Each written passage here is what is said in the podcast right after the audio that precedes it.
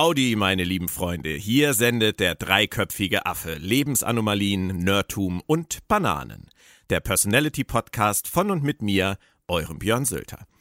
Vor 15 Monaten erblickte die erste Ausgabe unter dem Titel Wir und die Corona-Krise das Licht der Welt. Mein Gast damals der Autor und Übersetzer Christian Humberg. Tja, wer hätte gedacht, dass wir erst jetzt, mehr als ein Jahr später, am vermeintlichen Ende dieser Pandemie angekommen sind? Auch mich hat diese sonderbare Phase ein wenig ausgebremst, mit dem Affencast weiterzumachen. Zwar gab es eine Menge spannender Themen, die ich gern besprochen hätte, doch stand dieser Virus namens Covid-19 einfach irgendwie immer dazwischen, drängte sich in den Vordergrund oder sorgte einfach für Frust. Doch ist es nun an der Zeit, endlich wieder anderen Themen und Gedanken Raum zu geben. Deswegen startet der dreiköpfige Affe zum zweiten Mal durch. Mit spannenden Gästen in den nächsten Monaten. Ich kann versprechen, dass wir einige emotionale heiße Eisen anfassen werden und freue mich jetzt schon riesig darauf. In diesem Podcast geht es um Menschen, um ihre Leben, um Standpunkte, um ehrliche, offene Sichtweisen und Worte und um Einblicke in das, was uns zu dem macht, was wir sind. Irgendwo zwischen Lebensanomalien, Nerdtum und Bananen. Ja, über die Bananen und was die im Titel zu suchen haben, da sprechen wir ein andermal drüber. Eine Lebensanomalie hatten und haben wir dagegen mit der Corona-Pandemie im wahrsten Sinne immer noch zu fassen.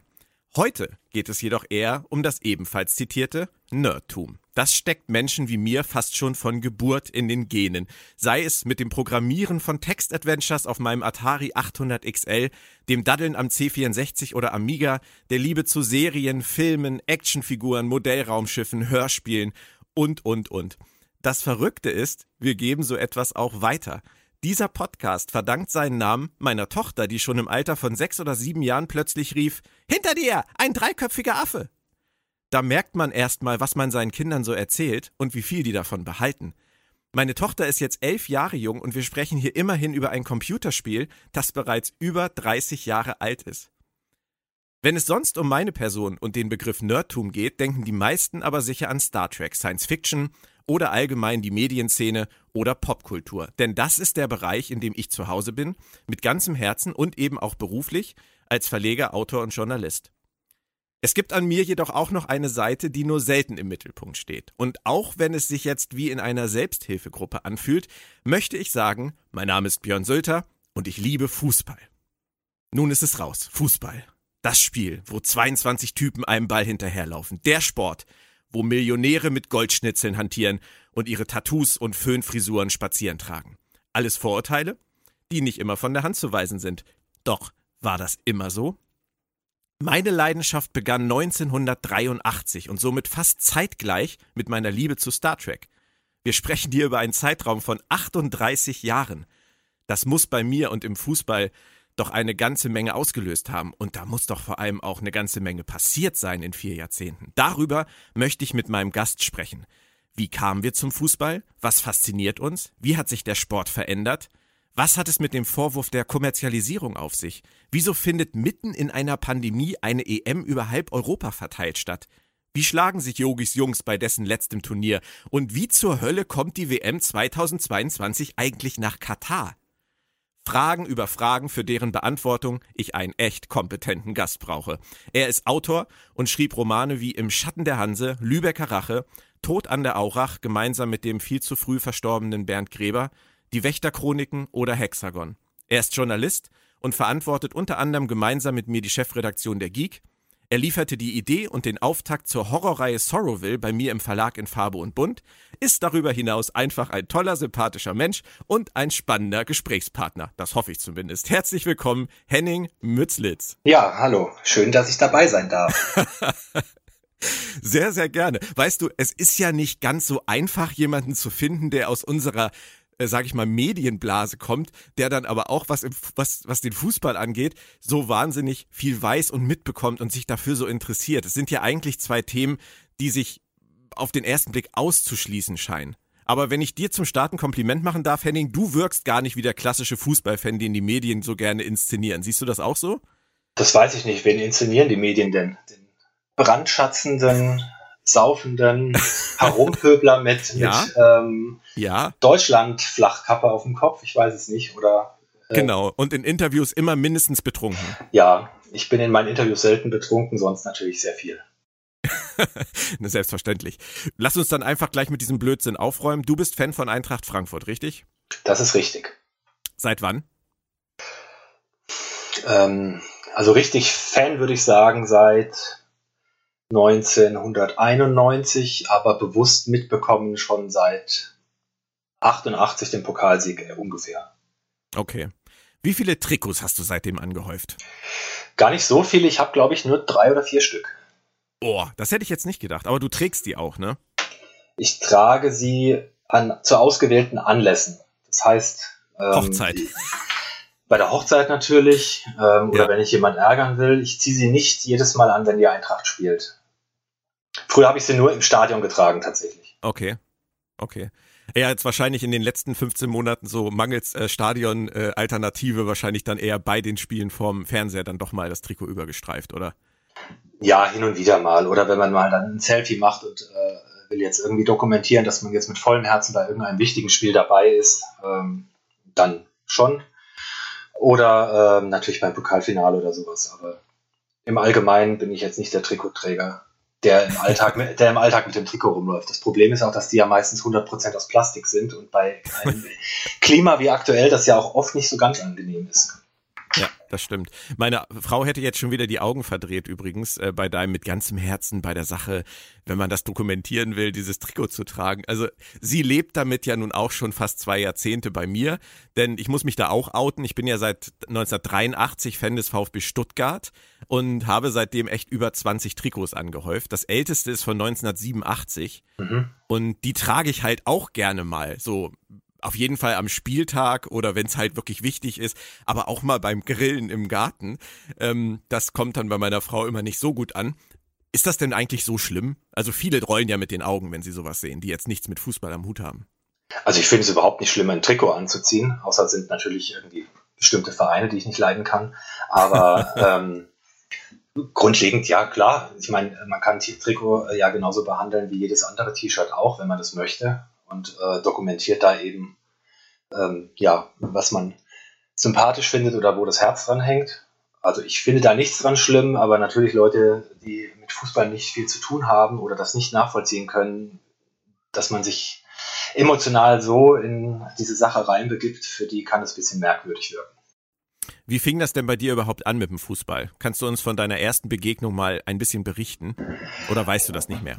Doch, ich habe tatsächlich im, im, Vorfeld drüber nachgedacht, weil ich es gar nicht mehr so genau definieren konnte. Und dann ist mir doch tatsächlich eingefallen, das war 1986, das ist meine erste bewusste Erinnerung an ähm, die WM 86, die ich in der Toskana verbracht habe. Ähm, in diesem Urlaub sind mein Vater und mein Großvater immer in eine Kneipe, da irgendwie im Ort, in, in Lucca in der Toskana gegangen und haben dann die, die Spiele von Deutschland geguckt oder auch andere WM-Spiele und kamen dann entweder froh oder ziemlich aufgeregt zurück. Und da habe ich mitbekommen, dass es jemand gibt wie Maradona, der einerseits genial und andererseits ein Drecksack ist. Da habe ich mitbekommen, dass die Deutschen im Finale ähm, standen und dass als Argentinien das 3-2 schoss, das Bier meinem Opa nicht mehr geschmeckt hat. Das sind so die Anekdoten, die ich damit verbinde. Und ab da habe ich Sport schon verfolgt. Also ich sage bewusst Sport, weil, weil verschiedene andere Sachen auch wichtig waren. Also ähm, der große Tennis-Hype, Boris Becker, Steffi Graf standen in der Zeit fast sozusagen vom Sportkonsum gleichberechtigt neben, neben Fußball. Aber ich glaube, mein persönliches Interesse ist dann richtig 1988 durchgebrochen in diesem Sport. Ja, waren die Olympischen Spiele in Seoul, die, ich hab, habe ich ausführlich verfolgt hat die deutsche Fußballnationalmannschaft oder Olympia-Auswahl damals ja Bronze geholt mit so Koryphäen wie Wolfram Wuttke in der Mannschaft. Weiß ja, ja. kaum noch jemand. Jürgen Klinsmann, glaube ich, war sogar auch dabei. Ach nee, da war die EM 88 war auch. Genau, die EM hatte mhm. ein schönes, ein schönes Duplo- und Hanuta-Album und habe das auswendig gelernt. Das habe ich auch Bildchen. gehabt. Ja. Genau. Erinnere ich mich noch gut an Matthias Herget war da, glaube ich, noch mit drin. Ja, ja, ja. Ähm, ja, also so, so ähm, Menschen, die man kennt, aber die jetzt keine riesen Nationalmannschaftskarriere hingelegt haben.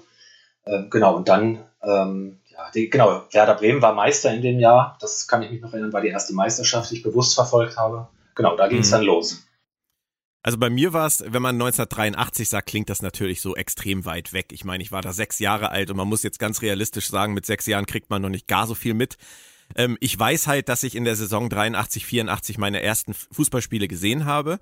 Und ich muss halt auch zugeben, das ist eigentlich ja so ein Bayern München Erfolgsfan-Ding, was man immer gerne mal anführt. VfB ist halt 83, 84 Meister geworden und war dementsprechend gut. Und deswegen hat's natürlich auch äh, Spaß gemacht, VfB-Ergebnisse zu verfolgen. Das war einfach so das, woran ich mich als erstes erinnere.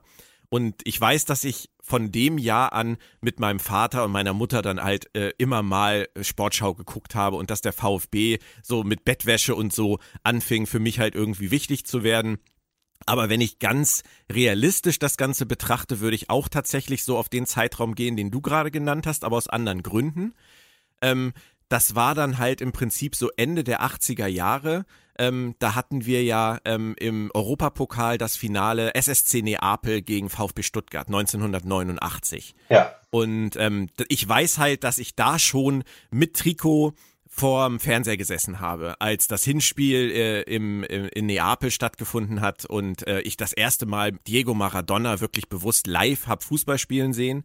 Und ähm, der VfB hat damals 1-2 verloren in Neapel und das Rückspiel dann ähm, zwei Wochen später in Stuttgart, das 3 zu 3, ähm, das war natürlich einfach mega, mega spannend. Und da waren Leute dabei, ähm, an die ich mich heute noch gerne erinnere. Also ob das jetzt Eike Immel war oder Karl Allgö war oder Günther Schäfer oder ähm, ähm, natürlich auch Fritz Walter, Jürgen Klinsmann, Maurizio Gaudino, das war halt wirklich toll. Das hat wahnsinnig Spaß gemacht. Und von da an würde ich sagen, war es bei mir halt wirklich so brennende Fußballleidenschaft, auch wenn letztendlich der VfB verloren hat. Aber was für mich halt immer noch viel wichtiger war die ganzen ersten Jahre, war das Spielen. Hast du Fußball gespielt? Äh, nur auf dem Bolzplatz tatsächlich, war nie im Verein. Ja, ja. Da habe ich, da hab nee, ich andere Sportarten ausgeübt. Also im Spielplatz in der Nachbarschaft schon regelmäßig in dem Alter, ja. Ja, aber nicht so exzessiv. Exzessiv würde ich nicht sagen. Also schon regelmäßig. Das war dann immer so eine Nachbar-Kindersgruppe, die dann da gekickt haben. Ähm, das war jetzt aber nicht irgendwie Haupt, Hauptbeschäftigung in der Freizeit. Okay. Nee, es war bei mir halt tatsächlich anders. Also ich glaube, ich habe jahrelang jede freie Sekunde Fußball gespielt. Und dieser Mix aus äh, Spielen und nach Hause gehen und Ergebnisse gucken, weil damals gab es ja nichts anderes als, als Sportschau, ähm, das war halt, das war so meine ganze Fußballwelt. Und ähm, ich erinnere mich noch, das wirst du auch noch wissen, ähm, du hast wahrscheinlich damals auch gerne mal Radiokonferenz gehört oder sowas? Oder gab es das für dich damals noch nicht? Zu der Zeit noch nicht, nee. Okay. Also Bei mir später war, dann. Ja, später, okay. Und ähm, ich erinnere mich halt dran, dieses äh, Fußballspielen gehen und dann nach Hause kommen. Und es gab dann auch Zeiten, wo in der Sportschau zum Beispiel gar nicht alle Spiele gezeigt werden konnten sondern dann immer irgendwie ein Spiel nicht gezeigt werden konnte, wo man dann echt so fieberte den ganzen Tag auf das Ergebnis und dann saß man vorm Fernseher und dann kam am Ende bei der Sportschau so eine Ergebnistafel und dann spielte noch VfB Stuttgart gegen Hamburger Sportverein 0 zu 2. Ja. Das war immer, das war immer, das war immer so ernüchternd. Weißt du, du siehst nicht mal Bewegtbilder. Und dann kam am 2. März 1991 aber etwas, an das wirst du dich bestimmt auch noch erinnern, ähm, Premiere. Das Topspiel der Woche. Hast du da ja. früher Erinnerungen dran oder hat das gedauert? Ich habe Erinnerungen dran, dass es eingeführt wurde. Vorher die Erinnerung war natürlich ähm, regelmäßig die Sportschau zu gucken und dann ist es ja später, ich weiß nicht mehr genau, in welchem Jahr, zu Sat 1 auf RAN gewechselt. Das waren natürlich ähm, im linearen Fernsehen ganz feststehende Termine immer samstags, das zu gucken. Premiere ähm, hatten wir lange Zeit nicht. Ähm, das war auch nicht, nicht wirklich das Thema. Da kamen dann so langsam ähm, ja, die Radiokonferenzen eher auf. Oder dass man es auch manchmal am Videotext nebenher verfolgt hat. Den gab es ja immerhin schon. Ja. Ja, witzig, weil bei Premiere war tatsächlich bei uns, wir waren so eine komplett fußballverrückte Familie, haben meine Eltern tatsächlich 1991 angeschafft. Und das war für mich natürlich ein Riesenglück, weil 91, 92 ist VfB Stuttgart wieder Meister geworden. Ähm, und ich konnte natürlich in dieser Saison, ähm, konnte ich dann mein VfB sozusagen wirklich hautnah erleben, das erste Mal, auch wenn nicht jede Woche. Ähm, aber das, das fand ich persönlich fand das großartig. Aber das hast du dann ja tatsächlich jahrelang noch nicht gehabt. Offensichtlich. Nein, ähm, da war mein Interesse schon da, aber ähm, tatsächlich nicht so nicht so eng oder nicht nicht so, dass ich es jetzt jeden Tag verfolgt habe. Ich habe die Sportschau geguckt, habe mich ein bisschen in der Zeitung mit beschäftigt, schon auch irgendwie hin und wieder mal Kicker oder sowas gekauft. Dann später, aber es war nicht so exzessiv. Also es ist in den ja. letzten Jahren, letzt, ich würde mal sagen, in den letzten 10, 15 Jahren deutlich stärker geworden und, bin ich deutlich näher dran als damals als Kind. Also. Okay. Dann hast du wahrscheinlich diesen Wendepunkt 2000, 2001 auch gar nicht so mit so wahrgenommen wie ich, denn da haben sie damals das erste Mal alle Spiele live gezeigt. Ich meine, das ist auch schon 20 Jahre her. Und ähm, damals gab es dann dieses Saisonticket von Premiere für 349 Mark pro Saison. Mhm. Und ähm, ich weiß, dass ich damals in der Videothek extra Dauer äh, hier Sonderschichten gemacht habe, um mir das leisten zu können. Und hat, hab dann von Premiere tatsächlich irgendwie so ein, in meiner Erinnerung so ein goldenes Ticket bekommen, mit dem ich dann halt äh, alle Spiele, alle Tore in der Saison 2000, 2001 sehen konnte. Und ich muss dir ehrlich sagen, ich habe mich da sehr, sehr dran gewöhnt in den letzten 20 Jahren, alles sehen zu können. Ja. Ist das, ist also, das ein Thema für dich? Jein. Also in der Zeit äh, war es so, da bin ich sehr oft ins Stadion gegangen tatsächlich. Ähm, ja. Weil äh, wir es nicht so weit hatten. Also ich hatte keine Dauerkarte, aber es gab eine Saison, da war ich, glaube ich, bei ähm, zumindest etwas mehr als der Hälfte der Heimspiele, noch im alten Waldstadion. Und ähm, wir hatten in der Stammkneipe ähm, Premiere und haben uns da eigentlich jede Woche. Also weil die ganzen Leute hatten das nicht zu Hause, dann haben wir da geschaut und da, das war so in der Zeit von 99 bis 2005, so die mhm. 5, 6. Da habe ich, hab ich sehr viel Fußball in der Kneipe geguckt eigentlich. Das ist, das ist ganz witzig, weil da haben wir ja sehr unterschiedliche ähm, Herangehensweisen letztendlich gehabt dadurch, dass du die Möglichkeit hattest, ins Stadion zu gehen und ich hatte die beim VfB ja nie. Also ich war natürlich regelmäßig immer mal da. Also ich bin immer mal nach Stuttgart gefahren. Ich bin natürlich auch nach Hamburg gefahren, wenn der VfB gespielt hat oder St. Pauli. Aber ich hatte ja einfach nicht die Chance von Kiel aus jetzt jede zweite Woche nach Stuttgart ins Stadion zu fahren. Ja. Und ähm, deswegen war das für mich halt so die Verbindung, dass ich wirklich jedes Spiel gucken konnte und so nah wie möglich irgendwie dran war. Aber mit Premiere oder Sky ähm, und diesen ganzen Dingen, die passiert sind in den letzten 20 Jahren, kam dann auch so ein bisschen der Wandel, sag ich jetzt mal, von diesem idyllischen kleinen Fußball der Generation Dieter Eils und Co. hin zur oft zitierten Kommerzialisierung. Wann hast du das realisiert, dass da was vor sich geht, was anders war als vorher? glaube, das, das war eher so ein schleichender Prozess, dass ich das wahrgenommen habe. Einerseits klar, was du sagst, die, die, Konfer die permanente Konferenz, die Vermarktung als zum Beispiel Premiere hat ja lange Zeit damit geworben, keine Werbung zu haben. Das ging ja dann auch nicht mehr. Die Rechte wurden irgendwann so teuer, das wurde geändert. Also bewusst wahrgenommen habe ich es, glaube ich, im Vorfeld zur WM 2006 eigentlich erst, dass ich gesagt habe, okay, oder dass ich, dass ich, dass es mir so richtig wie Schuppen von den Augen gefallen ist, was für eine ähm, weltweite Kommerzialisierung eines Sports, wo man eigentlich hingeht, eine Wurst isst, ein Bier trinkt und sich ein bisschen Gebolze anguckt, jetzt einsetzt. Und äh, was für eine Erwartungshaltung dabei ist, was für ein Eventfaktor plötzlich dabei ist, der vorher keine Rolle gespielt hat. Das hatten wir in Frankfurt, hatten wir in der Zeit, in den 90er Jahren, ähm, schon immer so diesen Gegensatz zwischen Altherren, äh, Rumpelfußball, nachdem der Fußball 2000 dann irgendwann mal geendet war, äh, und der Frankfurt Galaxy, die, äh, also die in der NFL Europe ja gespielt hat und da äh, zeitlang sehr erfolgreich war und wo Riesen-Events stattgefunden haben mit 35.000, 40.000 Leuten ähm, und alle Leute das total toll fanden und Fußball mit irgendwelchen 0 zu 0 Spielen im Regen und irgendeiner Treterei und einem Ergebnis, wo du auf Platz sonst wie in der Tabelle landest, völlig unattraktiv wirkte im, im Live-Event. Und wo, wo auch keine globalen Marken dahinter standen, weil die Eintracht ja zum Grauen Maus Club dann eher wurde oder zur, zur Fahrstuhlmannschaft ähm, und dementsprechend im Sponsoring und in der internationalen Vermarktung überhaupt nicht präsent war. Und das war natürlich ein krasser Gegensatz am gleichen Standort. Und außerdem haben sie uns immer den, den Rasen noch kaputt gemacht. Das heißt, ein gepflegtes Fußballspiel war dann erst recht nicht mehr möglich, wenn die Galaxy gespielt hatte vorher. ja, das kenne ich aus Kiel tatsächlich auch noch von früher. Das, solche Phasen hatten wir hier auch. Ähm, aber du hast das gerade an der WM festgemacht und an der Mannschaft, die es ja auch heute noch gibt mit diesem Stempel. Ähm, ich, wenn ich jetzt an den Vereinsfußball denke, also für mich in der Jugend waren halt so die Teams, bei denen man etwas äh, abschätzend äh, geguckt hat, waren halt die Werksteams. Das war halt Uerdingen, das war halt Leverkusen, das waren halt die, wo man so gedacht hat, ach, die jetzt wieder, die haben irgendwie Kohle vom Bayer-Konzern. Aber jetzt inzwischen, ich meine, dann kam Volkswagen bei Wolfsburg, dann kam SAP, bei Hoffenheim. Und bei Hoffenheim kam, konnte man ja schon gar nicht mehr wirklich von einem Fußballverein sprechen. Also zumindest für mein Gefühl. Und jetzt heute haben wir halt RB Leipzig. Wie fühlt sich denn das für dich an? Oder ist das so schleichend gegangen, dass, dass das äh, wie ein Gift sozusagen uns, uns einfach nur schleichend ähm, ja, vergiftet hat und wir es gar nicht so gespürt haben, so schlimm?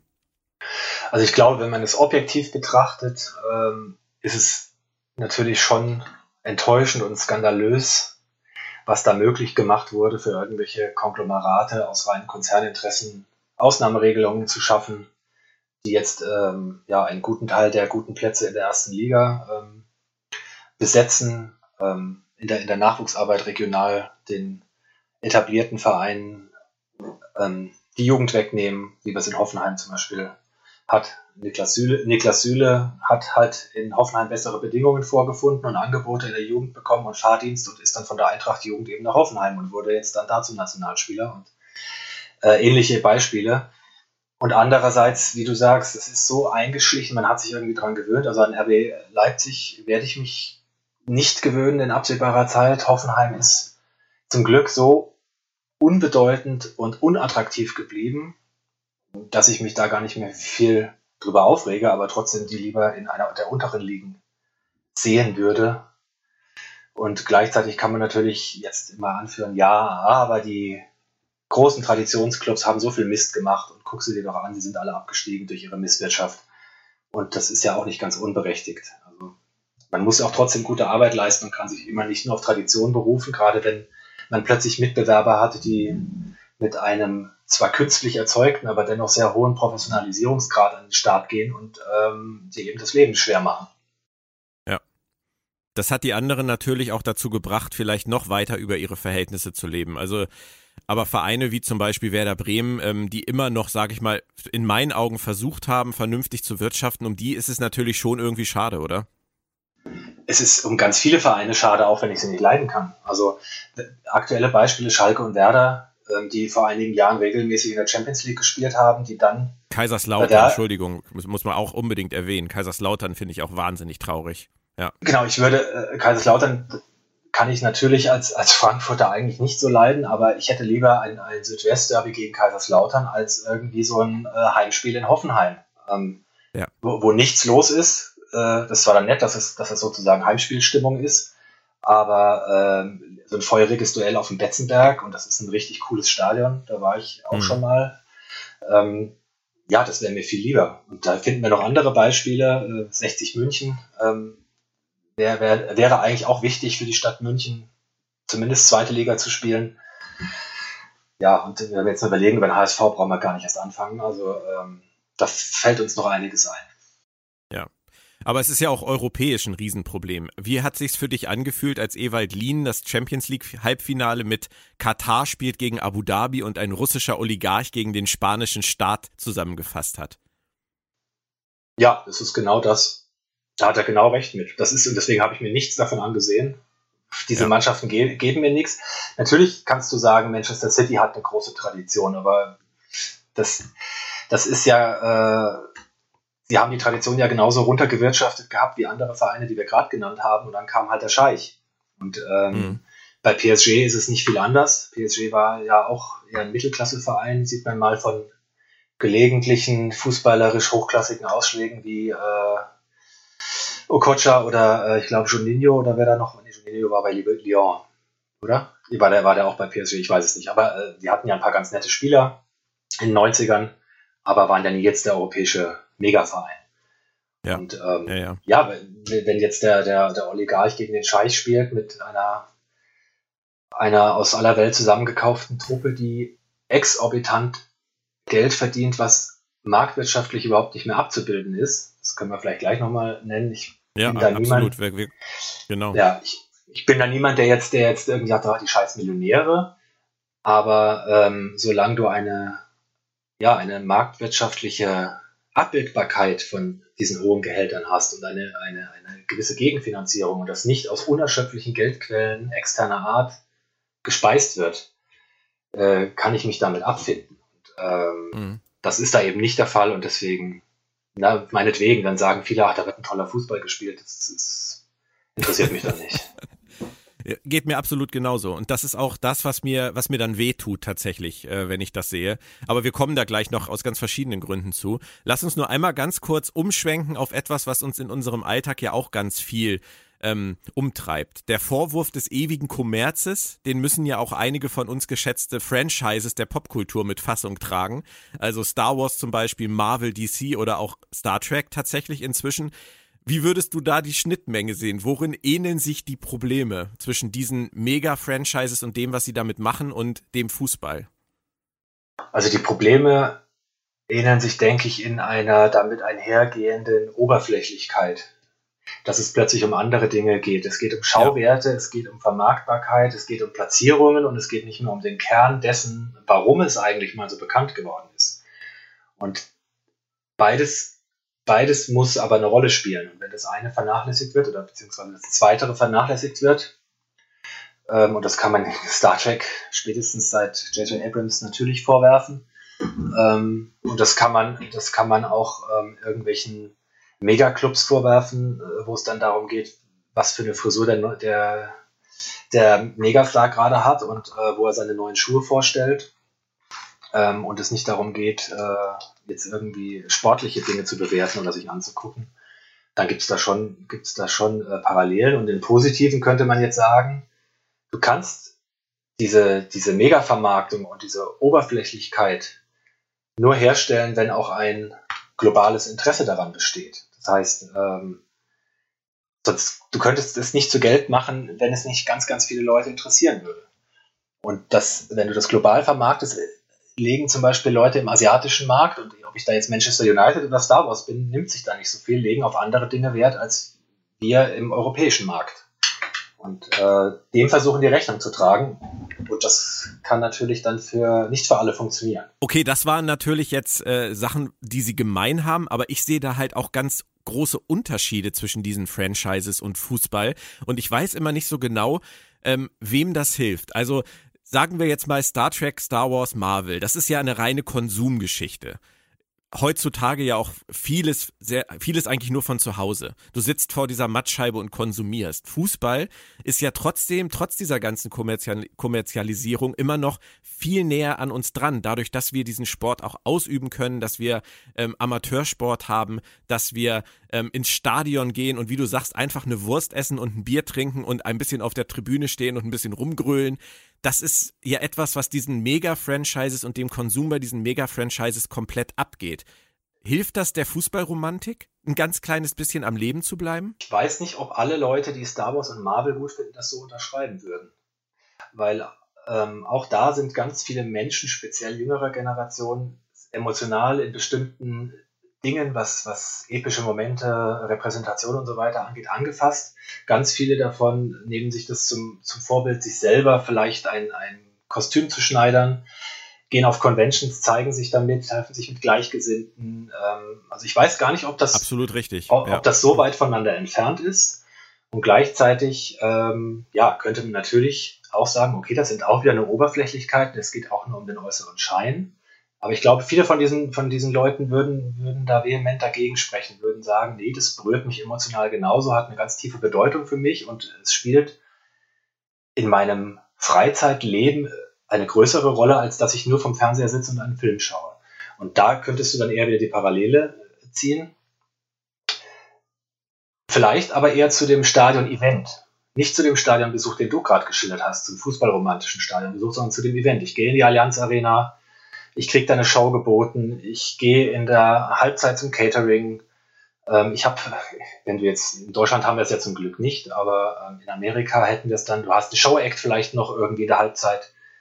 Ähm, also diese, diese ganzen Dinge und damit kann man es dann vielleicht vergleichen, während ähm, der Fußballromantiker mit seinem Bier in der zweiten Liga in Sandhausen auf der Tribüne steht und ähm, ja, es gerne mal an der, an der Seitenlinie krachen sehen will, weil er halt ordentlichen Fußball sehen will.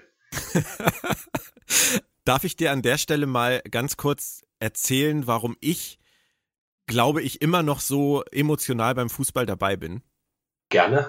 Ich habe darüber im, im Vorlauf des Casts ein bisschen nachgedacht und ähm, ich glaube, ich, ich konnte es für mich definieren, woran es liegt. Also Ich möchte mit dir da jetzt einmal ganz kurz ein bisschen zurückreisen und zwar auch wieder ziemlich genau 20 Jahre, witzigerweise ähm, zu einem Zeitpunkt, wo das, wir haben das gerade thematisiert, mit dem alle Spiele, alle Tore ja seinen Anfang nahm bei Premiere damals.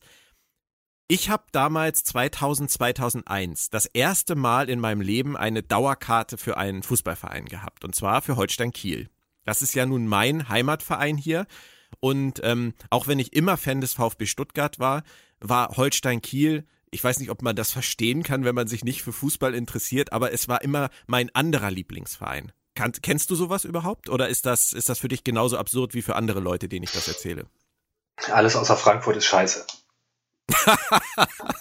Glaube ich dir nicht.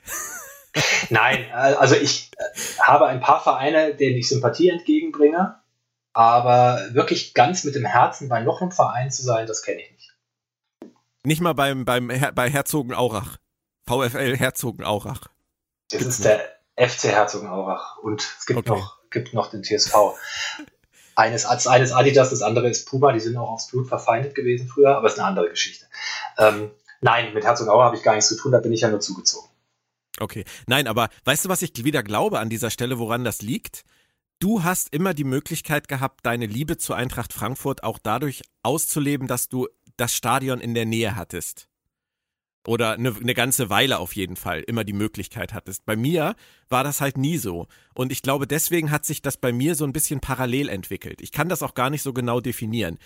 Ich habe natürlich ähm, Holstein Kiel nie so verfolgt wie Stuttgart. Ich war immer informiert über alle Ergebnisse. Ich wusste immer, wer da spielt, wer da Trainer ist, wie die Ergebnisse waren. Das wusste ich bei Holstein auch immer. Aber ähm, ich war natürlich die letzten 20 Jahre nicht immer im Stadion, während ich VfB halt seit 20 Jahren jedes Spiel gucke. So.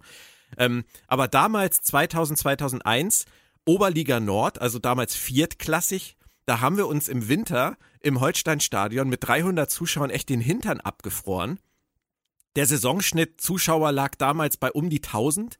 Und das war halt einfach ein komplett anderes Fußballerlebnis. Das war halt richtiger Dorffußball. Da hast du auf der, auf der uralten Haupttribüne gesessen und hast halt 300 Leute im Stadion gehabt und neben dir saß irgendwie so ein 150 Kilo Typ bei jedem Spiel, weil er hatte seine Dauerkarte genau drei Plätze neben dir. Der ist bei jeder Gelegenheit aufgesprungen und hat gerufen, Gerd Volker Schock, du Bettnässer! Gerd Volker Schock war damals unser Trainer. Und ähm, du hast diesen Typen gehasst. Du hast diesen Typen gehasst dafür, dass der immer aufspringt und immer das Gleiche ruft. Aber das ist halt auch, das ist Fußball, das ist, das ist Stadionatmosphäre. Und überall wucherte damals das Gras auf den alten Stehtribünen. Ganze Abschnitte waren vom Ordnungsamt gesperrt wegen Sicherheitsrisiko. Das Holsteinstadion war eine absolute Ruine. Das war krasser, krasser, krasser Amateurfußball. Und ich erinnere mich auch daran, ich bin damals mal mit einem mit einem Freund ähm, zusammen zu einem Testspiel gegangen gegen den VfL Bochum.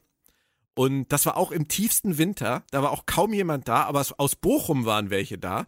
Und die haben das ganze Spiel durch, das war 0-0, haben die gesungen, hinter Hamburg kennt euch keine Sau. Und das war irgendwie, das hat sich bei mir einfach eingeprägt. Und ähm, das hat auch so eine Verbundenheit erzeugt. Und dann war Holstein Kiel bis 2017 immer dritt- oder viertklassig. Das hat ja auch nie jemanden hier gestört. Wir hatten immer den THW Kiel hier, hat mich nie besonders interessiert. Aber das war für Kiel halt das Sportding, das Sportevent, das auch groß inszeniert war schon immer.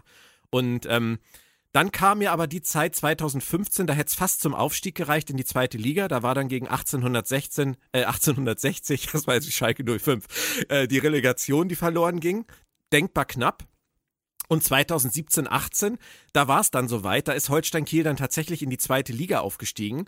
Und seitdem sind hier pro Spiel über 10.000 Zuschauer. Das Stadion wurde erweitert, das sieht jetzt richtig schnucklig aus. Und ich kann dir einfach echt nur sagen, was hier ohne Kohle in Kiel aufgebaut wurde. Das ist für mich Balsam für meine Fußballseele. Kannst du das verstehen? Ja, natürlich. Weil das noch das organische Wachstum ist durch sportlichen Erfolg. Durch sportlichen Erfolg erstmal regional mehr Aufmerksamkeit erzielen und jetzt natürlich in den vergangenen zwei, drei Jahren durch, ja, jetzt spätestens seit jetzt, seit den, dem Aufstiegskampf, ähm, auch nationale Aufmerksamkeit äh, zu erringen und dafür ähm, ja, die Credits einzusammeln. Und die Credits kannst du dann in, ein, ja, in, in Steine umsetzen, sozusagen. Ja.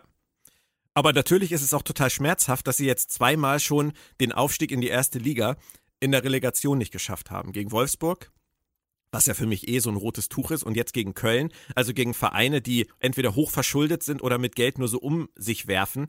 Ähm, das stört dann wieder meine Fußballromantik halt, dass es dann doch nicht reicht, in letzter Konsequenz gegen diese Vereine sich dann durchzusetzen. Ähm, aber ich meine, wer weiß. Die zweite Liga wird sensationell nächste Saison und ähm, zumindest von den Namen her. Und ich glaube, wir in Kiel, wir werden das einfach weiterhin genießen. Gibt es denn da für dich keine Beispiele, so in deinem Bereich, dass du sagst, hier so kleine Vereine, die organisch gewachsen sind, bei denen du auch hin, genauer hinguckst? Also, wo ich jetzt seit einigen Jahren genauer hingucke, ist hier in der Nachbarschaft Kräuter Fürth. Die, ähm, Na, herzlichen ja, Dank. die ja dir jetzt, äh, äh, dir oder Holstein Kiel den, den Aufstiegsplatz in Anführungsstrichen weggenommen haben. Ähm, aber die ja sonst strukturell ja, ein bisschen ähnlich sind, wollte ich gerade sagen, stimmt nicht ganz, ähm, die ja eigentlich so ein, so ein äh, Kind der zweiten Liga sind, aber auch unglaublich oft ja Vierter geworden sind und nicht aufgestiegen sind. Dann mal ein, ein Gastjahr in der ersten Liga hatten und an die, an die legendären Zeiten, äh, der, ich weiß, wie hießen die, wie hießen die denn ganz früher? Festenbergsreuth. Festenbergsreuth, äh, aber es gab ja, Fürth hat ja schon mal in der ersten Liga gespielt, meine ich, in den 30er oder 40er Jahren. Ähm, da müsst ihr jetzt nochmal nachschauen. Aber da sieht man auch, die sind ja auch dem Abstieg in die dritte Liga knapp entgangen, jetzt äh, vor zwei oder drei Jahren. Und ja. ähm, haben auch das Stadion schön ausgebaut. Das ist auch noch so ein Stadion, das ist in, in Fürth im Ronhof, das ist ja auch so ein, so ein Arbeiterviertel.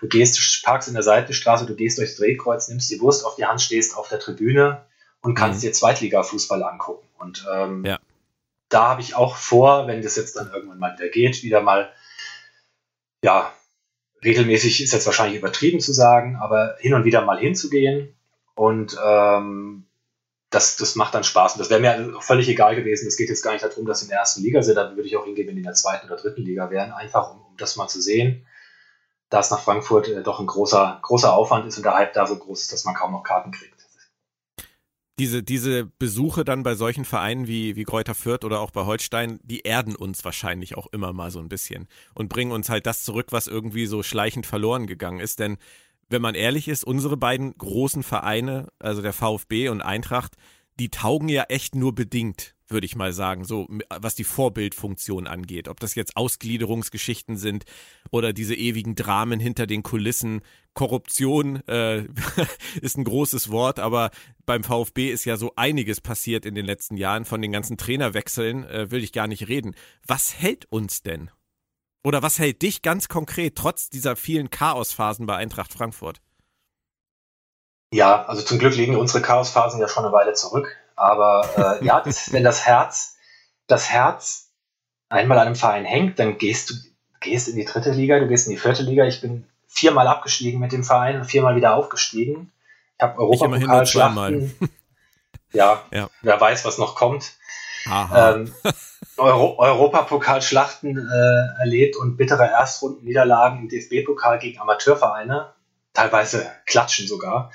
Ähm, aber ja, du bleibst ja dabei. Das, ich suche mir ja den Verein nicht aus, ähm, weil er erfolgreich ist, sondern weil äh, es für mich der Verein des Herzens ist. Und ähm, das kann man ja nicht einfach abschalten. Und wer das einfach abschalten kann, der hat den Fußball nie geliebt. Oh, meine Güte. Um, mal, um mal Rudi Völler, Rudi Völler zu zitieren.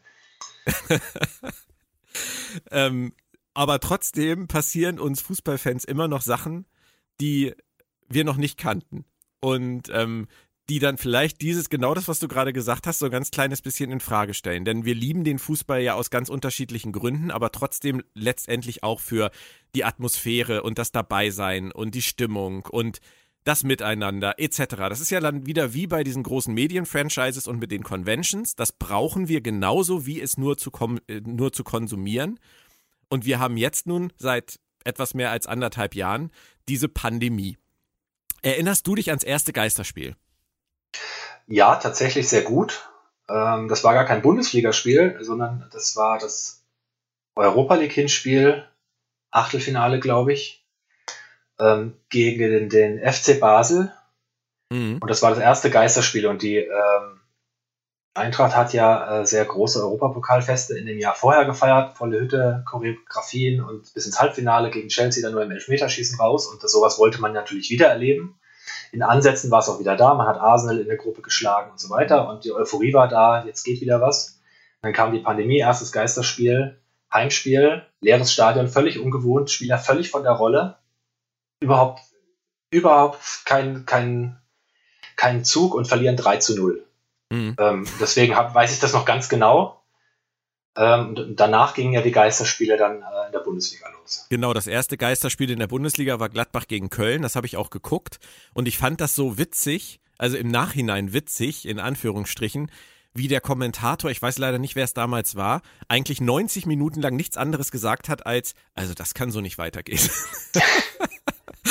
ähm, der war völlig, der war völlig von der Rolle. Der hat die ganze Zeit sich nur daran gestört, was da ums Spiel herum passiert. Und es war für ihn, glaube ich, in dem Moment absolut unvorstellbar, dass das so weitergehen kann. Dass man vielleicht sogar eine ganze Saison ohne Fans spielt. Aber das war dann so. Wir haben die ganze letzte Saison eigentlich ohne Fans gespielt. Wie war das für dich? Tatsächlich ähnlich. Die ersten Spiele habe ich auch gedacht, das ist eine Katastrophe, das kann man sich nicht angucken. Ich habe den Ton dann ausgemacht teilweise und es nebenher laufen lassen. Ähm, diesen Pseudo-Stadion-Sound habe ich nie laufen lassen, weil ich das bescheuert fand. Absolut verrückte ähm, Idee, ja.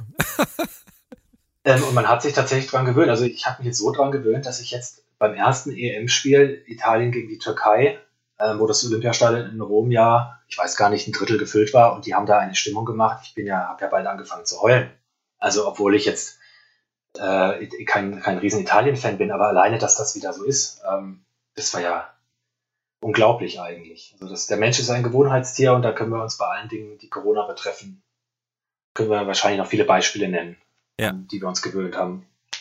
Ich, ich habe mich auch erschreckend schnell daran gewöhnt, an diese ganze Saison. Ich fand es zwar immer furchtbar, mir vorzustellen, dass ich halt das ganze Jahr nicht ins Stadion kann. Ich wäre auch gern zu Holstein gegangen letzte Saison. Ich meine, was haben die für eine geile Saison gespielt und niemand hat es im Stadion gesehen. Es ist verrückt. Aber hast du denn damals schon die Notwendigkeit wirklich verstanden, dass der Fußball in Deutschland oder ja auch überall gesagt hat, es muss weitergehen. Wir müssen, wir müssen, wir sind so wahnsinnig darauf angewiesen, auf diese Gelder. Ähm, wir müssen das irgendwie am Laufen halten. Da hat der Fußball ja letztendlich, auch wenn man es immer versucht, irgendwie äh, in Abrede zu stellen, so eine Sonderstellung für sich haben wollen, von Anfang an das durchzuziehen. Hast du das verstanden, dass das nötig ist? Ich habe es verstanden aus wirtschaftlichen Gründen für die Vereine und die DFL, dass es nötig ist, natürlich. Gesamtgesellschaftlich ähm, kann man natürlich sehr darüber streiten. Und deswegen war es natürlich essentiell, dass die DFL ein Hygienekonzept da entwickelt hat, was ja weltweit als Vorbild für Sportveranstaltungen genutzt wurde. Soweit ich weiß, ja. hat die NBA das ja auch übernommen oder ja. angepasst, angepasst übernommen. Ähm, und es war aber, glaube ich, ganz klar, das war die einzige Möglichkeit, das so zu machen. Wenn das schiefgegangen wäre und es hätte massive Ausbrüche gegeben, wäre das sofort einkassiert worden. Und ich weiß nicht, ob wir dann heute diese, diese Vereine noch äh, alle sehen würden oder die, die Bundesliga noch sehen würden. Da würden jetzt fußballferne Menschen sagen, ja, wäre auch nicht schlimm drum, könnte man jetzt den ja. Gesamtwirtschaft, gesamtwirtschaftlichen Schaden auch wahrscheinlich ähm, ja, eingrenzen. Ähm, selbst wenn man alle Beteiligten unabhängig von den Millionären damit einbezieht, ähm, was dann Arbeitsplätzen verloren gehen würde, das ist immer noch marginal gegenüber anderen Branchen. Richtig. Und ähm, gegenüber der allgemeinen Veranstaltungsbranche ist es natürlich schon, ja, zumindest sehr diskutabel, ähm, ob man das durchziehen könnte. Allerdings muss ich auch immer dazu sagen, jed, jedes einzelne Bundesliga-Fußballspiel auch jedes EM-Spiel jetzt für sich ist größer als eine Vielzahl anderer Veranstaltungen, was die Vermarktung und das öffentliche Interesse angeht. Und da damit einhergehend ist natürlich die Markt- und Meinungsmacht desjenigen, der dahinter steht, also aktuell die UEFA, ansonsten DFL, DFB. Und wir leben nun mal in einer, ja, in einem Interessenpluralismus, da setzt sich der äh, durch, der am meisten Macht und Kohle hat. Und da haben wir halt gesehen, wo sie ist. Du hast das Hygienekonzept eben angesprochen. Das ist sicherlich etwas, was sehr vorbildlich gelaufen ist, das muss man sagen. Und es gab dann ja auch diese Gehaltsverzichtgeschichten und so weiter. Und da könnte man dann jetzt wieder sagen, Mensch, da haben sie sich doch alle gerafft. Da haben sie doch mal gezeigt, wozu der Fußball in der Lage ist. Schön, schön, schön. Aber auf der anderen Seite waren auch erschreckend viele Fußballer ähm, in den Top-Ligen jede Woche perfekt frisiert und hatten neue Tattoos. Und äh, es gab dieses Kabinenvideo von Vedat Ibisevic, ähm, wo er seinen Kollegen Tipps gegeben hat, äh, nicht auf Gehalts verzichten zu müssen. Oder man denke halt auch an diese extremen Ausfälle, die jetzt nichts mit Corona zu tun haben, wie Ribery's Goldschnitzel. Das sind immer wieder Dinge, die uns dann auch wieder zeigen, dass diese Idylle auch wieder nur vorgeschoben ist, oder? Dieses, dieser schleichende Werteverfall, der passiert, egal in welchem Bereich und in welcher Phase, trotzdem weiter. Oder bilde ich mir das ein? Nee, natürlich passiert er weiter, aber ich würde sagen, das sind nur Auswüchse dessen, was wir überall in der Gesellschaft haben. Also ich meine, ganz normale Unternehmen haben ihren normalen Arbeitnehmern das Homeoffice nicht gestattet, haben sich geweigert, Maskenpflicht einzuführen und ähnliches. Also da war ja derselbe Trotz festzustellen. Ähm, das fängt im Kleinen an. Und wie, viel, mit wie vielen Leuten hat jeder von uns in der, in der eigenen Umgebung diskutieren müssen über einfachste Maßnahmen, wo jeder weiß, wie sinnvoll sie sind. Und äh, es wurde nicht eingesehen. Ähm, oder nur unter Zwang wurden Dinge durchgesetzt. Und natürlich gibt es die da oben auch. Und gleichzeitig leben die in einer Blase, wo natürlich ganz viele Menschen, Stichwort Gold, Goldsteak, den also das war Menschen Steak, war, ja, ich glaube, es war ein Steak. äh, also Men Menschen, Schrägstrich, äh, Fußballspieler, ähm, einfach völlig entfernt sind von, von der Lebenswirklichkeit der meisten Menschen, für die sie spielen und ohne deren Geld sie sich das auch überhaupt nicht alles rausnehmen könnten. Das ist das, was mir oft vergessen wird, auch wenn, wenn man arrogant in Interviews und so weiter auftritt gegenüber kritischen Fragen oder gegenüber Nachfragen hinsichtlich Katar, Korruption und so weiter, wo ich denke, überlegt doch mal, warum könnt ihr das alles machen? Warum könnt ihr das weltweit vermarkten? Warum habt ihr denn die Sponsoren?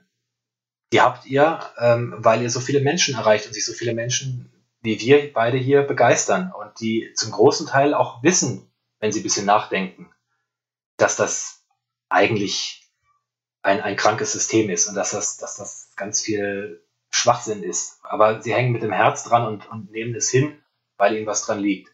Und da eine gewisse Demo zu zeigen und zu sagen, ähm, wir wissen das und wir ehren das, weil das kann auch vorbei sein. Das hat die Nationalmannschaft jetzt erlebt, wie das ist in den letzten drei, vier Jahren, wenn der Liebesentzug kommt und keiner mehr ins Stadion geht und ähm, die Begeisterung nicht mehr da ist.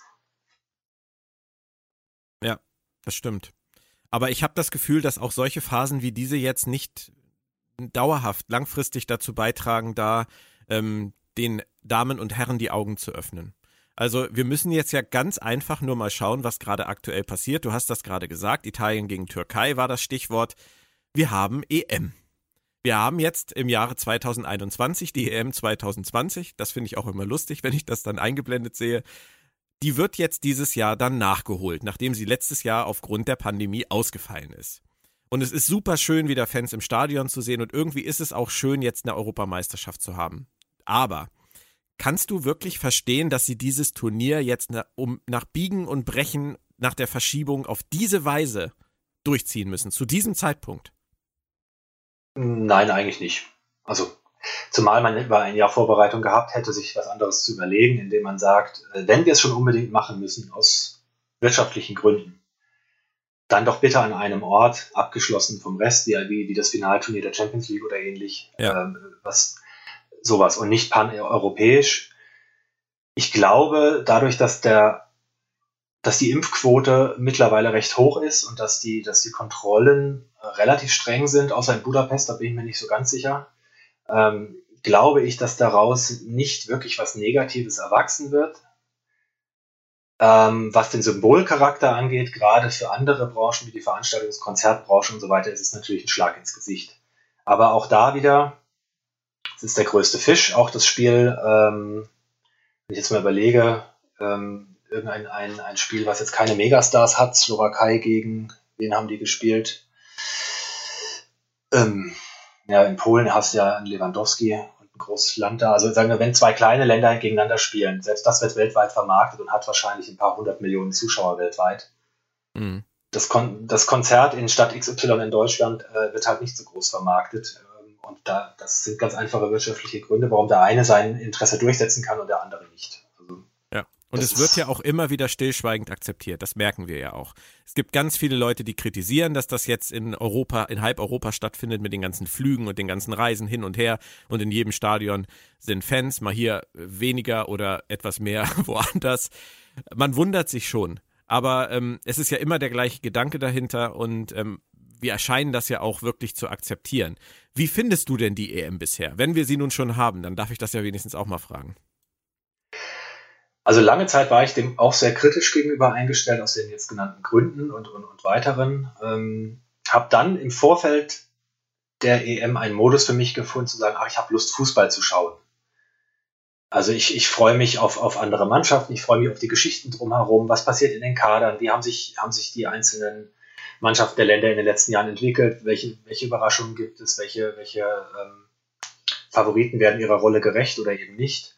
Ähm, letztlich auch, wo, wo steht vielleicht die deutsche Mannschaft, wobei das gar nicht für mich im Vordergrund stand. Ich habe eigentlich lange Zeit gesagt, es würde mich gar nicht stören, wenn die jetzt gar nicht dabei wären. Ich gucke einfach Fußball und viele Spieler kennt man ja sowieso. Ähm, und jetzt, ich habe einen Großteil der Spiele gesehen, mehr oder weniger intensiv.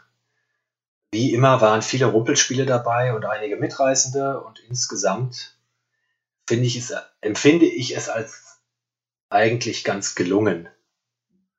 Gesetzt im Fall, dass dieses Hygienekonzept eingehalten wird, dass es hoffentlich keine größeren Ausbrüche in irgendeiner Stadt gibt, äh, die dann quer durch Europa getragen werden. Ähm, genau. Geht mir letztendlich genauso. Ich versuche es aus den gleichen Gründen irgendwie zu genießen und äh, es als nettes Sommerevent zu sehen. Aber dann lass uns doch einfach mal über die deutsche Nationalmannschaft sprechen. Das ist ja die letzten Jahre ein schwieriges Thema geworden zumindest seit 2014. 2014 waren wir bekanntermaßen Weltmeister. Ich kann mich an alle Turniere erinnern seit 1988. Du hattest das vorhin, glaube ich, auch erwähnt, dass das für dich so ein Turnier war, wo, äh, wo du das erste Mal so richtig hingeguckt hast. Das ist auch schon eine ganze Weile für uns beide. Aber seit 2014, seit der Weltmeisterschaft, ist zwar Jogi Löw immer noch Trainer, aber es ist ehrlicherweise ähm, nicht mehr so viel an großen Erfolgen dazugekommen. Wollen wir die Zeit von Yogi einmal kurz zusammenfassen? Okay, dann schauen wir uns doch mal die Bilanz von Yogi an.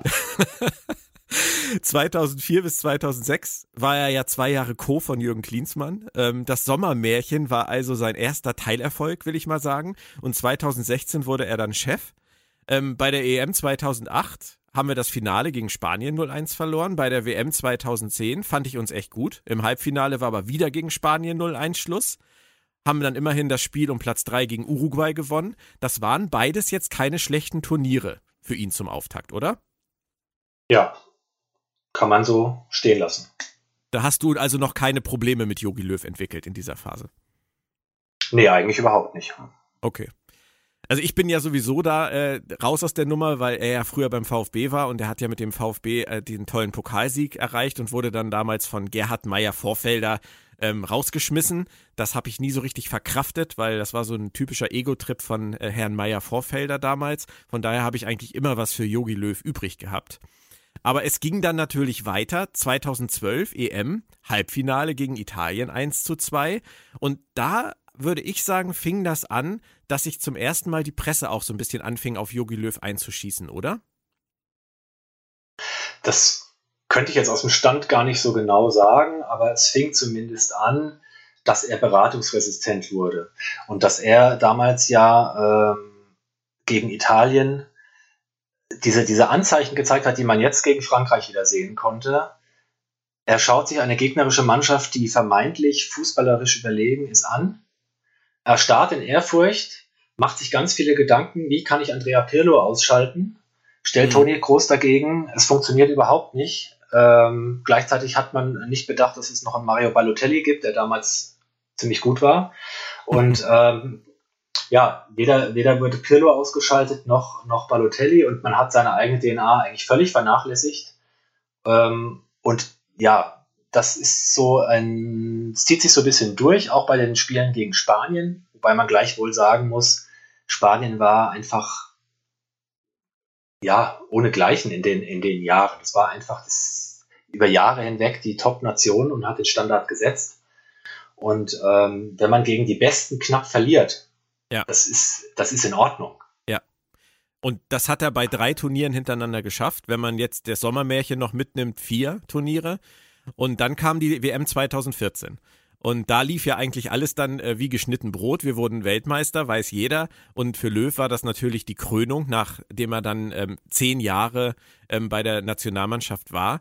Doch du, Henning, glaube ich, stellst schon die Frage in den Raum, ob wir trotz oder wegen Löw Weltmeister geworden sind, oder? Tatsächlich sehe ich ein bisschen die äh, Parallelen zum jetzigen Turnier. Wir haben ähnliche Diskussionen gehabt in der Vorrunde. Ich meine, dass da Bastian Schweinsteiger lange Zeit noch verletzt oder angeschlagen war und es mhm. auch die Diskussion gab, soll Lahm rechts spielen, weil wir niemanden haben, ähm, oder soll er im defensiven Mittelfeld spielen? Und es gab noch ein paar andere Diskussionen, was die Taktik angeht. Es gab ähm, dieses Rumpelspiel mit Ach und Krach gegen einen vermeintlich ähm, völlig unterlegenen Gegner. Algerien war das, meine ich, damals, mhm. wo es das legendäre Per Mertesacker-Interview mit der Eistonne gab. ähm, also, das war nicht nur Glanz und Gloria, was da ablief, aber wir haben da eine Generation von Spielern gehabt, die äh, einerseits ähm, über zehn Jahre herangewachsen ist, seit 2004, 2006, die auf dem Zenit ihrer Karriere war, die viele große Niederlagen eingesteckt hat, aber auch im Jahr vorher, also wenn man diese Bayern-Achse nimmt, den zum ersten Mal seit langer Zeit diesen Champions League-Triumph. Also mhm. die wussten sowohl, wie es ist zu verlieren, als auch zu gewinnen. Ja. Und ähm, natürlich brauchst du einen Trainer und äh, hat sicherlich mehr richtig als falsch gemacht dann. Aber ich glaube, es hätte Jogi Löw nicht gebraucht, um dort Weltmeister zu werden. Okay, ähm, lassen wir mal so stehen. Ich tue mich tatsächlich schwer, das, äh, das zu bewerten, weil ich glaube, dass eine Dynamik, die in so einem Turnier erwächst, immer aus verschiedenen Ecken kommen muss. Und da, du hast das ja auch gesagt, er wird seinen Anteil gehabt haben. Aber ich bin vielleicht bei dir, dass ein qualitativ gleichwertiger Trainer das gleiche Resultat geschafft hätte damals. Ähm, ich ja. glaube, das, das muss man realistisch sagen. Es gibt nicht nur Yogi Löw und ähm, natürlich äh, muss man seine, seine Zeit ja auch dann komplett betrachten und da ging es ja doch hoch und runter. Wobei bei der EM 2016, das müsste eigentlich wieder in deine, deine Schlussfolgerung von eben fallen. Es war im Halbfinale Schluss, 0-2 gegen Frankreich, wieder gegen einen der Besten verloren, oder? Ja. Und, eigentlich äh, nicht ich, schlimm. Ich würde, nein, eigentlich nicht, nicht schlimm und ich würde auch die Gesamtbilanz von, von Joge Löw bis 2000 ja, bis 2016 ungefähr kann man es vielleicht sagen, auch als sehr gut bewerten. Also statistisch ist es sowieso ja, äh, soweit ich weiß, die beste Bilanz aller Bundestrainer und bei allen Turnieren mindestens im Halbfinale gewesen. Das ist absolut ähm, respektabel oder sogar äh, lobenswert, mehr als das. Ähm, das macht ja niemand, der keine Ahnung hat. Also das, das muss man ja auch sagen über so einen langen Zeitpunkt. Man kann jetzt darüber diskutieren, hätte er 2016 nach dem Höhepunkt, ah, was soll er noch erreichen, hätte er abtreten können. Und da müssen ist jetzt hinfällig, so viele Jahre später.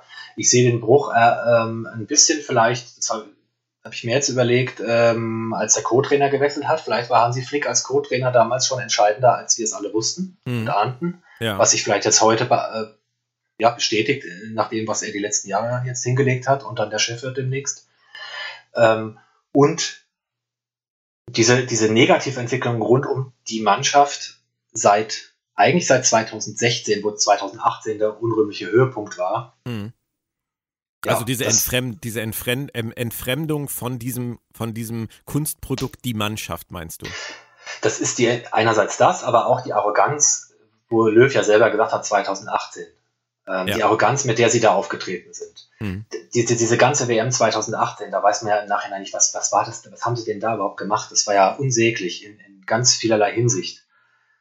Und ähm, in, diesem, in dieser Nations League wurde es ja nicht besser. Die Entscheidung ja. rund um einen angeblichen Neuaufbau und so weiter. Also es ist Aber so viel einfach gewesen. Ja, die letzten kann, Jahre. Wie kann das denn passieren? Die sind damals 2018 mit zehn Qualifikationssiegen in einer jetzt nicht besonders schweren Gruppe, aber trotzdem souverän sind die dahin gefahren und wollten im Prinzip diesen, diesen Geist von Brasilien noch einmal einfangen und dann kam dieses historische Scheitern, wo man wirklich bei den Spielen auch gespürt hat, das geht nicht, da geht nix. Ähm, hast du da eine Erklärung für oder, oder ist es tatsächlich unmöglich, da einen Erklärungsansatz für zu finden? Ich glaube, man kann da schon Erklärungen finden. Das ist natürlich immer ein Konglomerat von vielen Dingen. Das ist ja jetzt auch schon wieder drei Jahre her, deswegen habe ich es jetzt nicht mehr ganz so präsent.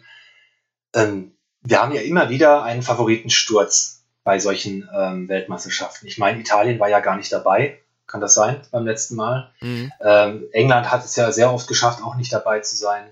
Andere Favoriten wie Frankreich als amtierender Weltmeister 2002 auch in der Vorrunde ausgeschieden. Ähm, waren wir ja nicht die Ersten, die das, die das geschafft haben. Ich meine, dass Italien das 2010 auch gema gemacht hat, wenn ich mich mhm. jetzt nicht täusche. Ähm, wir sind es aber in Deutschland nicht gewöhnt gewesen, dass uns sowas auch passiert. Und das ist auch diese Arroganz. Wir sind, die, die, ich habe das Gefühl auch jetzt gegenüber Frankreich, gegenüber dem Spiel, es fällt uns unglaublich schwer, mal zu akzeptieren, da gibt es ein Land, eine Nation, eine Mannschaft, die gerade besser ist als wir. Ja. Die, die per se besser ist. Und klar, vielleicht können wir die an einem guten Tag schlagen, aber per se ist Frankreich im Moment besser als wir. Belgien wahrscheinlich auch, Italien wahrscheinlich auch. Und das war gar in den vergangenen Jahren auch so. Und es werden dann immer ganz viele externe Gründe gesucht, dass es nicht so ist. Und 2018 haben wir aber gemeint, wir haben hier zehn Siege, wir sind Weltmeister. Wir sind ja auch 2016 weit gekommen. Wir sind hier so ziemlich die Größten. Und wenn wir das alles wieder so machen, äh, dann läuft das schon. Und das war, glaube ich, der große Trugschluss. Man kann jetzt, denke ich, verstehen, dass Yogi Löw ähm, da nicht zurückgetreten ist. Also ich, wenn er jetzt nach dem WM-Triumph gegangen wäre, hätten natürlich alle gesagt, okay, äh, kann man nachvollziehen, was soll danach noch kommen. Er hätte auch nach dem Halbfinale gegen Frankreich 2016 sagen können, okay, machen wir jetzt mal was Neues.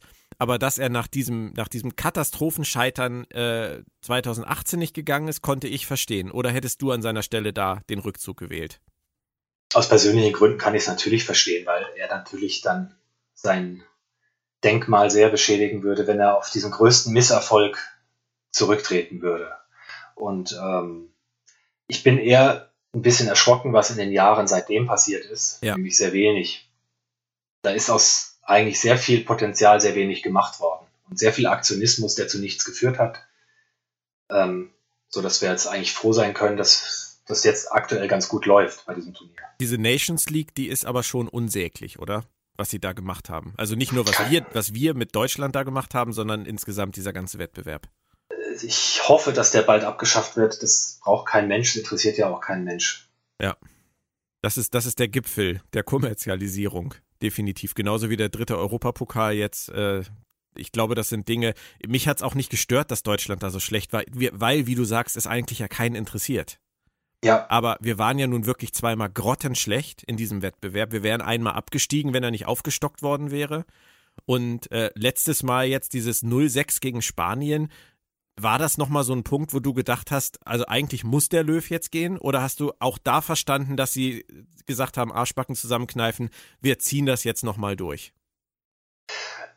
Ich habe eigentlich letzteres verstanden, äh, da ich die Frage gestellt hätte, wer soll es denn sonst machen jetzt? Also äh, Hansi Flick war nicht verfügbar, die guten Vereinstrainer waren nicht verfügbar, du kannst nicht immer Peter Neururer für alles nehmen. Nee. Und ähm, deswegen, wir haben, also nur das war natürlich, war natürlich schlimm, gerade wenn man sich jetzt Spanien anguckt, auch wenn die jetzt nicht in Bestbesetzung gerade sind, aber ähm, gegen so eine Mannschaft, das ist ja und andererseits, wir haben auch früher schon Niederlagen gehabt, wir haben auch schon mal 5 zu 1 gegen England verloren. Ähm, Davon ist die Welt auch nicht untergegangen. Davon spricht heute kein Mensch mehr, außer die Engländer, die das als größten Triumph seit der WM 66 ansehen. Ähm, ja, das ist ja okay. Auch das müssen wir aushalten. Auch Deutschland verliert mal ein Spiel hoch. Das kommt halt mal vor. Andere Mannschaften passiert es auch. Ja. Das ist dieses, glaube ich, dieses Selbstverständnis, was da so mit reinspielt. Ähm, ja. Weil es bei uns nie so war. Es darf halt nicht sein und das, äh, ja, dann bricht eine Welt zusammen. Und jetzt versucht Yogi Löw letztendlich sein Denkmal zu retten mit dieser letzten EM nach 15 Jahren äh, Amtszeit als Chef und dann dieses 0-1 gegen Frankreich zum Auftakt. Wie hast du das empfunden? Wie war da dein Fazit? Gemischt. Ich fand es bei weitem nicht so schlecht, wie es teilweise gemacht wurde, weil es war keine Laufkundschaft, gegen die da gespielt wurde. Man hat äh, vielleicht nicht den Mut gehabt, wie jetzt gegen, gegen Portugal, aus genau dem Grund, dass man wusste, das ist eine andere Mannschaft, die da steht, mit einer besseren Abwehr. Also es wäre sicherlich ein Unentschieden oder mehr Zug drin gewesen. Ich glaube, das war auch das, was bemängelt wurde. Es war, hat halt der Zug gefehlt, es war sehr zaghaft alles.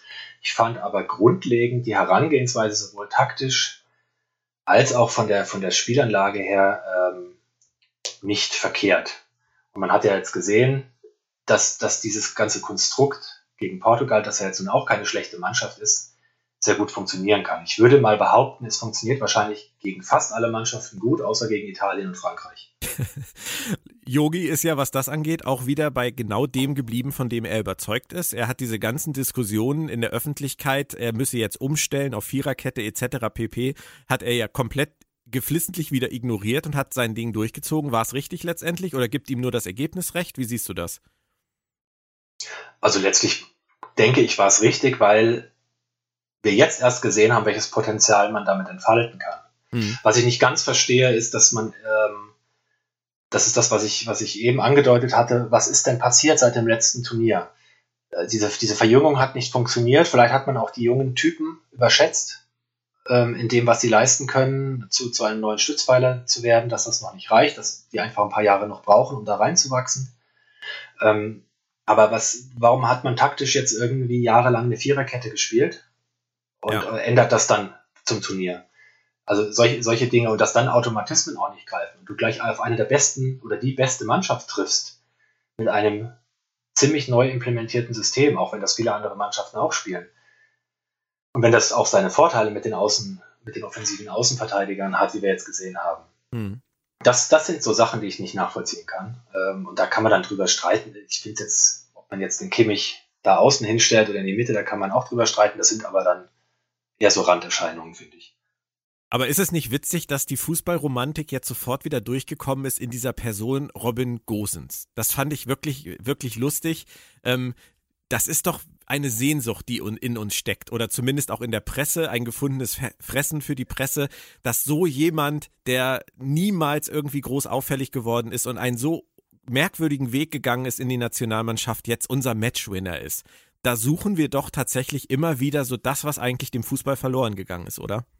Ja, ja, das ist sehr erfrischend und das ist das, was gefehlt hat. Und das allein dieser Wille, dahin zu gehen, sagen, ich bin jetzt heiß drauf, hier zu spielen, weil es für mich was Besonderes ist. Ähm, und weil ich ja auch unbelastet bin von der Vergangenheit, weil ich auch aus einem kleineren Verein komme, ähm, abseits des Radars, in der Champions League vielleicht noch nicht so aufgefallen bin, jetzt hier meine Bühne habe, zu zeigen, was ich kann. Das war gegen Frankreich schon sehr auffällig. Das war einer der wenigen, die wirklich gezeigt haben, ich will, ich versuche, und eigentlich hat man es gegen Portugal ja auch schon nach wenigen Minuten gesehen, als er diesen Seitfallzieher da reingehämmert hat, der äh, leider ja abseits war. Da ist, da ist einer, der, ähm, der will das unbedingt. Der will jetzt hier gewinnen.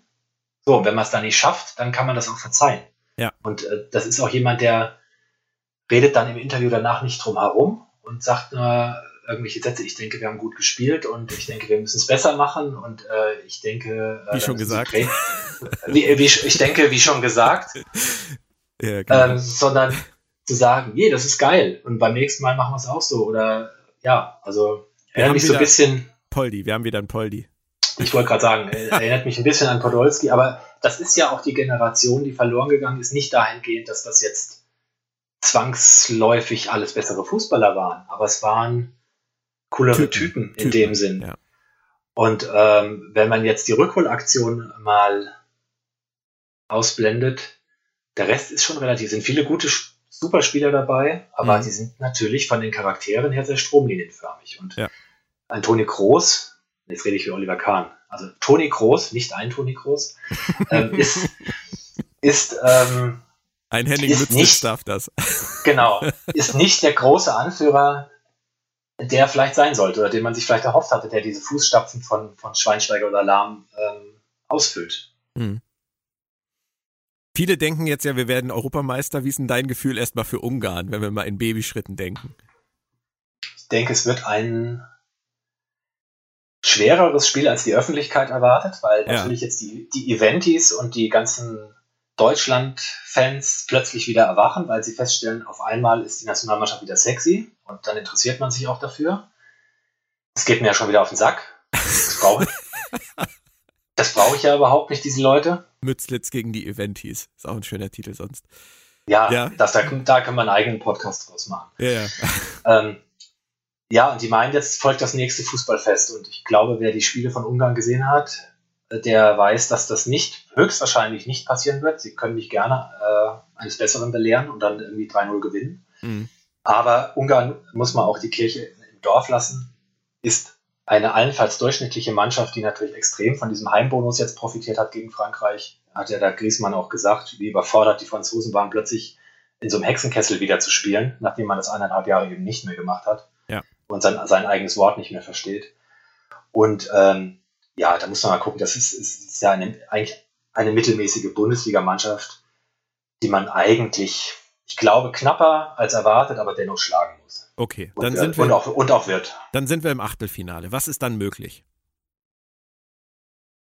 Alles, solange wir nicht gegen Spanien, Italien oder Frankreich kommen. Ich glaube, Span Spanien ähm, ist schlagbar. Das ist ja nichts Besonderes, was die da zusammen ähm, spielen. Ich glaube tatsächlich, Belgien, Frankreich, Italien könnten zu Stolpersteinen werden. Und ich denke mal, Halbfinale könnte drin sein, je nach Konstellation, aber dann ist auch Schluss. Mhm.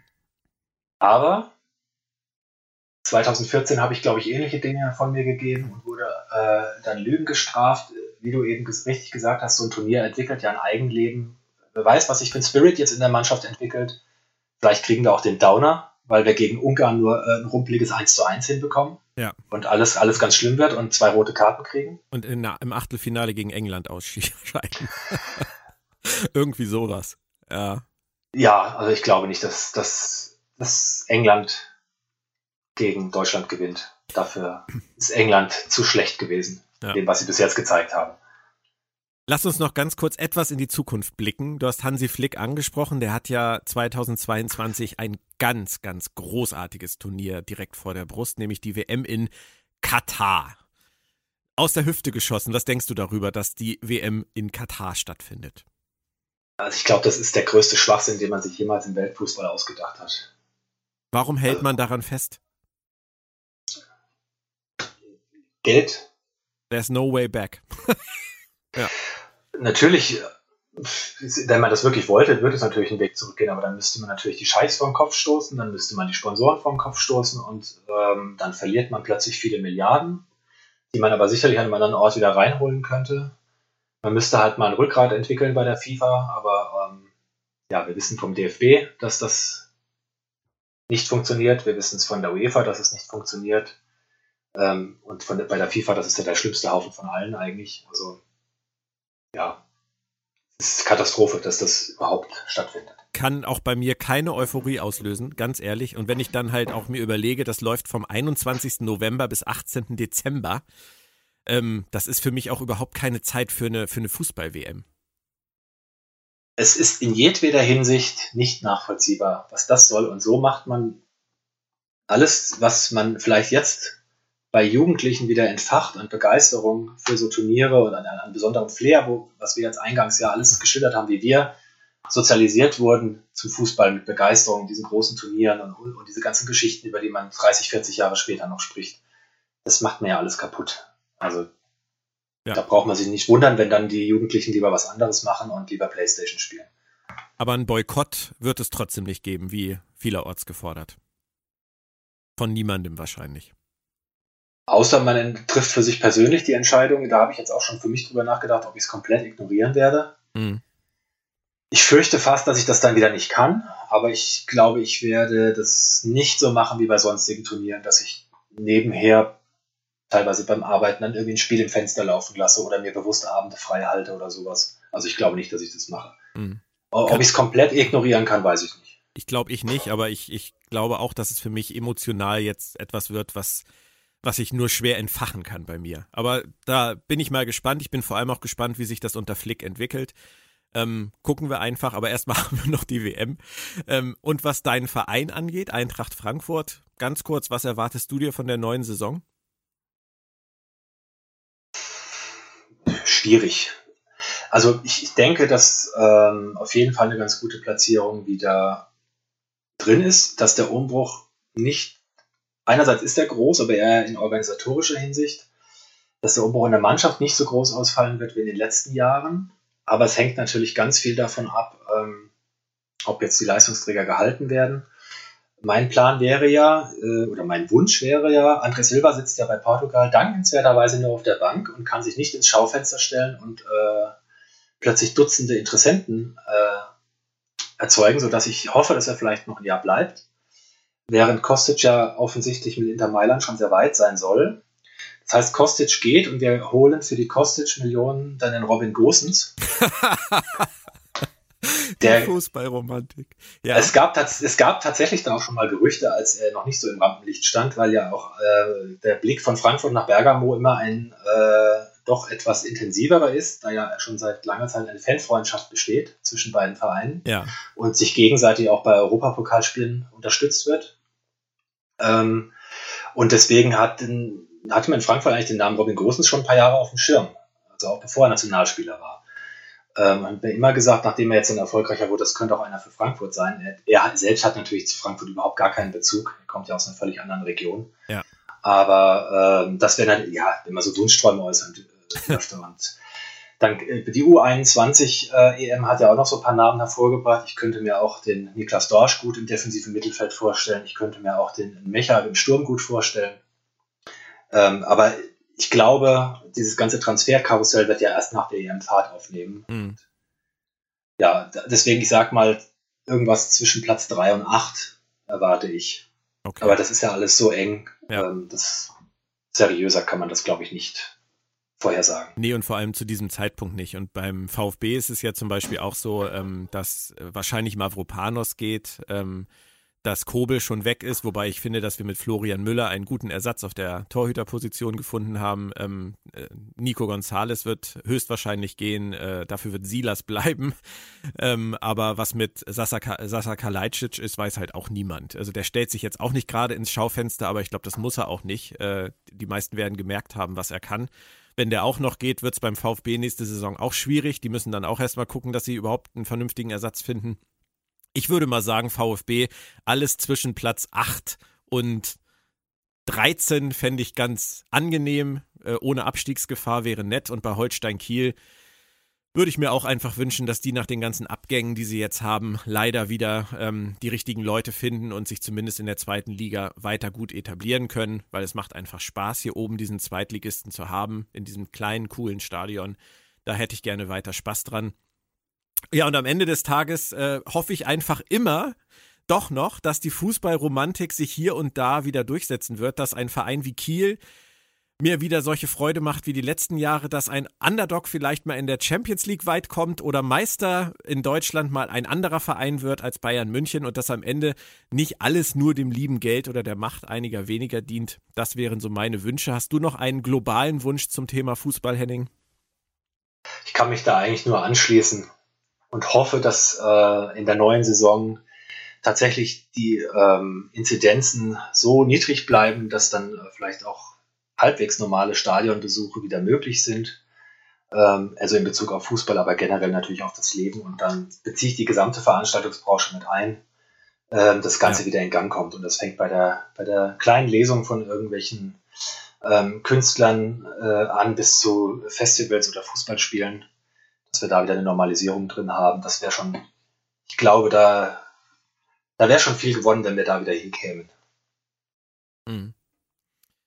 Ihr Lieben da draußen, das war's für heute mit einem etwas anderen Thema. Ähm, der dreiköpfige Affe ist eine Produktion des Verlags in Farbe und Bunt, sendet unter www.affencast.de und teilt sich den RSS-Feed mit meinen anderen Podcasts, wie zum Beispiel Planet Track FM. Da kann man sich dann immer bequem aussuchen, was man hören möchte oder was eben nicht. Dazu gibt es ihn aber auch über alle anderen Plattformen.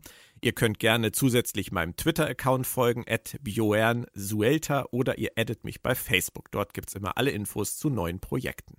Ich bedanke mich ganz herzlich bei meinem Gast Henning Mützlitz. Henning, es war mir ein großes Vergnügen.